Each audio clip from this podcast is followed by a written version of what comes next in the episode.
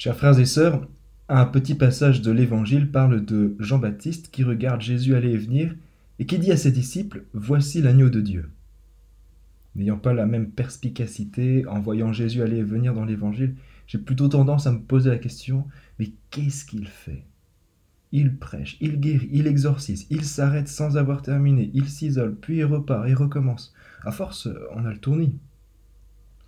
Bon, et puis s'il proclame un royaume de Dieu qui n'est pas encore là, mais un peu quand même. S'il guérit beaucoup de monde, mais quand même pas tout le monde.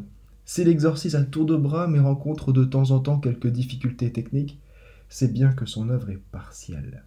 Il libère partiellement.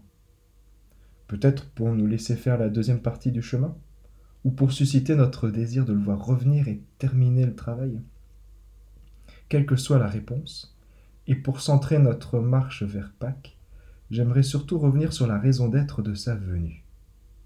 De quoi Jésus est-il venu nous libérer? Premièrement, de l'esclavage du temps. À entendre Job dans la première lecture, on se laisserait bien aller à la déprime. Le temps est tyrannique, il passe trop vite, on est à peine né qu'on est déjà bon pour retourner en terre. Mes jours sont plus rapides que la navette du tisserand quand il s'achève faute de fil. En fait, quand on regarde la montre, on se laisse happer par la détresse du temps qui file et qu'on ne peut pas maîtriser. Pour le dire autrement, quand tout va mal, on est saisi par la finitude de la vie. Donc le but de Dieu dans l'histoire du salut, et particulièrement avec Jésus, c'est de nous libérer de cette angoisse. Il vient donner du sens à l'existence. C'est ce qui manque à Job. La mort est un passage, elle n'est plus une fin en soi, ni un drame devant lequel il faut avoir joui un maximum. La vie ici est une préparation à la vie éternelle. Le temps n'est plus un ennemi mais une valeur à enrichir par nos décisions. Il est une grâce qui nous dispose tout entier à la résurrection. Puissant, non? À condition d'en prendre les moyens. Jésus nous libère de l'esclavage du temps. Deuxièmement, il nous libère de l'esclavage de l'ego. À notre époque où on met en valeur le fait de prendre soin de soi et où on promeut le développement personnel, les techniques de relaxation pour se sentir mieux, et une multitude d'autres propositions dans ce sens, le message de Saint Paul est difficilement audible.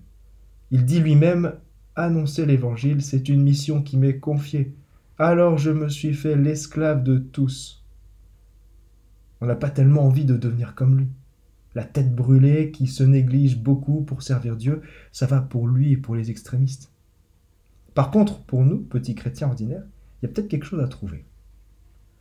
En effet, la frontière est ténue entre le fait de prendre soin de son être tout entier, corps, âme, esprit, pour honorer Dieu de qui nous tenons l'image et la ressemblance, et le fait de se faire violence pour servir son prochain. C'est tout l'art de la vie chrétienne, l'art de trouver l'équilibre dans l'intention. Autrement dit, quand je fais un choix de prendre soin de moi, de bloquer du temps pour prier ou d'assister mon prochain, est-ce que j'ai le regard décentré de mon nombril? La rencontre de Jésus pousse à avoir un regard large en n'oubliant personne dans l'équation, tout en gardant Jésus au centre. Jésus nous libère de l'esclavage du temps, de l'esclavage de l'ego et troisièmement de l'esclavage du malin. Comme dimanche dernier, on a encore un exorcisme. Jésus chasse les démons tout le temps au cours de sa prédication. C'est aussi 80% du récit de la vie de Saint Martin écrit par Sulpice Sévère. C'est donc une réalité bien concrète qu'on a parfois évacuée un peu vite de la foi sous prétexte qu'on a tous du bon et du mauvais dans le cœur. Dans les rencontres que j'ai faites il n'y a pas si longtemps, un gars m'a dit De toute façon, je suis scientifique donc je suis athée. Et puis peu de temps après, il me demande quand même Par contre, est-ce que ça t'est déjà arrivé de faire des exorcismes et tout? Parce que ça, ça, je crois que ça existe. On le voit bien dans la Genèse. La question du mal est compliquée. Elle a deux origines. Celle de notre liberté qu'on utilise parfois à mauvais escient, mais ça n'explique pas tout. Il y a aussi une influence extérieure et invisible qui suggère le mal.